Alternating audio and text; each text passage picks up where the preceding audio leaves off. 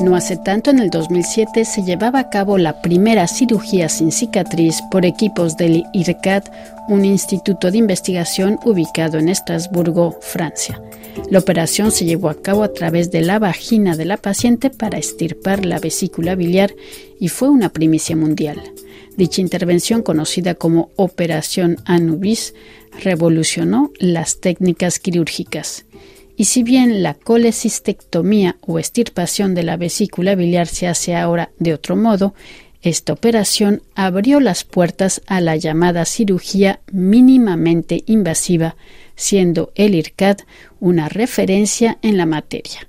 Este instituto, fundado por el profesor Jacques Maresco, capacita a miles de cirujanos cada año e incluso tiene un sitio web gratuito, WebSurg, dedicado a la formación quirúrgica.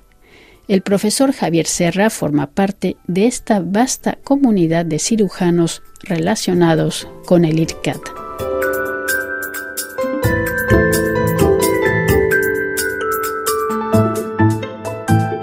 Sí, eh, soy Javier Serra Aracil, soy eh, director del Servicio de Cirugía General y Aparato Digestivo del Hospital Universitario Partaulí de Sabadell, Barcelona, y soy profesor titular del Departamento de Cirugía de la Universidad Autónoma de Barcelona. Y usted está relacionado con una un instituto, ¿no? Que se llama el. Bueno, lo que ocurre es que formo parte desde hace ocho años de ser un profesor invitado y, en los últimos cursos codirector de los cursos de cirugía colorectal y transanal eh, del IRCAD. Ahora, ¿qué es primero el IRCAD? Bueno, el, el IRCAD es un instituto fundamentalmente de conocimiento de cirugía mínimamente invasiva, donde abarca múltiples aspectos y especialidades quirúrgicas, pero fundamentalmente yo diría que es el centro mejor del, del mundo donde se hace la difusión de la cirugía mínimamente invasiva en todos los campos de la cirugía. Y esto se traduce en que no solamente tienen centro en Estrasburgo, que fue el primero, sino que tienen varias sedes en todo el mundo donde permite que este conocimiento de las últimas tecnologías de cirugía mínimamente invasiva pues puedan ser difundidas prácticamente a todo el mundo y todo el mundo se beneficie de todas estas nuevas tecnologías en su última esencia. Ahora hay muchísimas aplicaciones, ¿no? Pero hace 16 años había una, una primicia mundial, ¿no? Sobre una, una operación. No sé si se puede decir que es la primera cirugía sin cicatriz, pero si nos pudiera hablar de esta cirugía. Sí, la verdad es que relacionado con, con el IRCAT, en el, en el instituto se hizo la primera cirugía abdominal sin cicatriz. ¿Qué significaba? Pues una de las cirugías más frecuentes que hay en el abdomen, en la barriga, para que nos entendamos, es la presencia de piedras en la vesícula que provocan los típicos cólicos eh, del hígado o las inflamaciones de la vesícula y entonces esto es debido a que existen piedras en la vesícula. Entonces, una de las cirugías más clásicas es hacer una, una gran incisión, es, decir, herida en la barriga para acceder a la vesícula que está debajo del hígado y estirpar o, extraer la vesícula. Bueno, hemos de decir que el IRCAD fue la primicia mundial donde a través de la vagina pudieron entrar dentro de la barriga, hacer eh, la extracción de toda la vesícula con sus piedras, con lo cual no había exactamente ningún tipo de cicatriz entonces, el que yo sí que fue una primicia y la verdad es que se han hecho cientos y cientos de, de este tipo de cirugías transvaginales. Lo que ocurre es que gracias al desarrollo posterior de lo que ha sido toda la tecnología de la cirugía laparoscópica que ha permitido a través del abdomen realizar la introducción de lo que llamamos trocars cada vez más pequeños han hecho de que los beneficios y los riesgos de este tipo de cirugía a través de mínimas cirugía, mínimas incisiones en el abdomen, tengan menos riesgo que eh, la cirugía transvaginal, que no daba opción al varón, porque también otra de las vías donde sin cicatriz es a través del estómago, mediante un tubo que permite perforar el estómago y acceder a, a la vesícula biliar, pero que claro, todo este tipo de cirugías tenían el riesgo de la propio órgano donde había que penetrar, que indudablemente con las mínimas incisiones a través del abdomen y a través del ombligo son de mucho menor riesgo y que realmente apenas dejan cicatriz en la barriga y apenas provocan eh, pues la famosa infección de las heridas que van asociadas con este tipo. Y es en el IRCAT donde desde, desde hace más de 25 años se ha ido prodrigando y extendiendo es, todo este conocimiento de hacer la cirugía mínimamente invasiva con menor cicatriz posible o, o sin ella como en estos casos.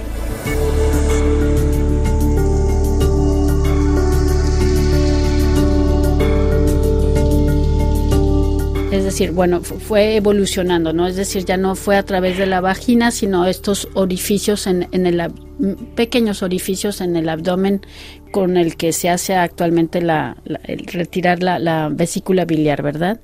Exacto, pero después, claro, esto ha avanzado a no solamente a la vesícula biliar, sino que ahora se hace prácticamente toda la cirugía digestiva y abdominal a través de, de este tipo de procedimientos.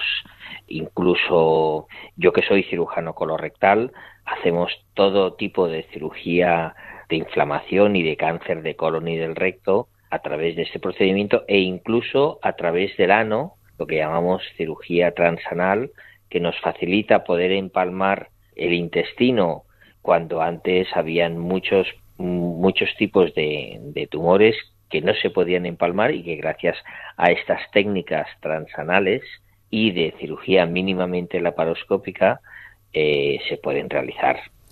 Ahora, esto es, es, posible porque también de manera paralela se ha desarrollado muchísimas herramientas, ¿no? Si nos pudiera hablar un poco de estas herramientas que necesitan los cirujanos. Pues indudablemente eh, tenemos que hablar de, de dos hechos. Una es todo el avance de la imagen, es decir, Recuerdo que las primeras cirugías laparoscópicas, tanto la cámara como los monitores eran de una calidad eh, limitada, sin embargo, actualmente hemos de decir que, la imagen se ha desarrollado a unos niveles de altísima definición, incluso 3D, y que eh, los, los monitores en los cuales nosotros apreciamos todo el interior del abdomen, tiene una resolución tremenda y esto nos permite ver incluso mejor casi que en vista directa.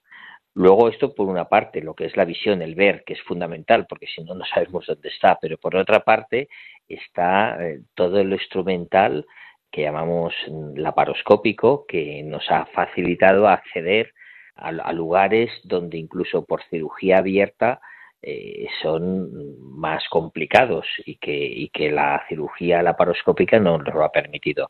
Y esto ha sido el paso a la cirugía robótica, que es lo que será el futuro o ya es el presente, que es el hecho de la aplicación de, de un robot que lo manipulamos nosotros para que con mayor precisión podamos hacer todo este tipo de técnicas y que ha sido la evolución final de todo este tipo de cirugía mínimamente invasiva. Y me imagino que, bueno, esto se ha ampliado, ¿no? Empezó con, con la cuestión del sistema digestivo, pero ahora ya se aplica a todas las partes del cuerpo. Eh, prácticamente, de hecho, eh, la cirugía traumatológica ahora prácticamente todos son artroscopias, que es lo que decimos.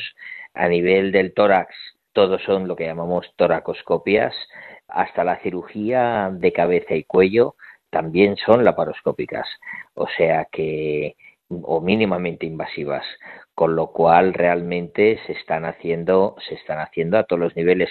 Las cirugías del cuello se acceden por vía por vía no del cuello para no dejar una cicatriz en el cuello, con lo cual la evolución ha sido tremenda gracias a la aplicación del instrumental que ha ido evolucionando mucho y a la experiencia de los cirujanos. Y cuando oímos ahorita en las palabras que dijo, la, palabra al final que es copia, este, es porque viene el, el, instrumento, ¿no? Que es un endoscopio, ¿no? Escopia, escopia es imagen y entonces es cirugía a través de la imagen. Y también a través de este aparato que se va a introducir, ¿no? Por algún lugar. Exacto. Son ópticas que van conectados a una cámara que se comunica a un monitor donde tanto la óptica es en altísima resolución como la cámara como el monitor y esto nos hace que la imagen actual y que se ha desarrollado en los últimos 10 años una barbaridad a que veamos casi casi mejor que si vemos directamente en visual. De hecho, la cámara al acercarnos tan cerca, tan cerca al punto donde hay que actuar, vemos incluso mejor que en cirugía abierta. Y siempre en forma de este de un cable, ¿no? Un pequeño un cable flexible que va a poder ser introducido este ya sea por un orificio natural o por una pequeña incisión, ¿verdad? Exacto. Bueno, de hecho, estas cámaras son actualmente pueden ser tanto rígidas como pueden ser flexibles, o sea que tanto de una forma como de otra es, factible de realizarlo. Y todo esto evolucionará a formas robóticas, es decir, donde tú no tendrás que manipularlo delante del paciente, sino que desde una consola eh, podrás ir actuando y ejerciendo todo tipo de, de procedimientos quirúrgicos eh, prácticamente a distancia, con lo cual esto mm, reproducirá y facilitará mucho más cualquier tipo de, de técnica de técnica o de cirugía. De acuerdo, pues muchísimas gracias, eh, profesor, por estas, eh, estas explicaciones a propósito de la cirugía mínimamente invasiva. Igualmente, ha sido un placer.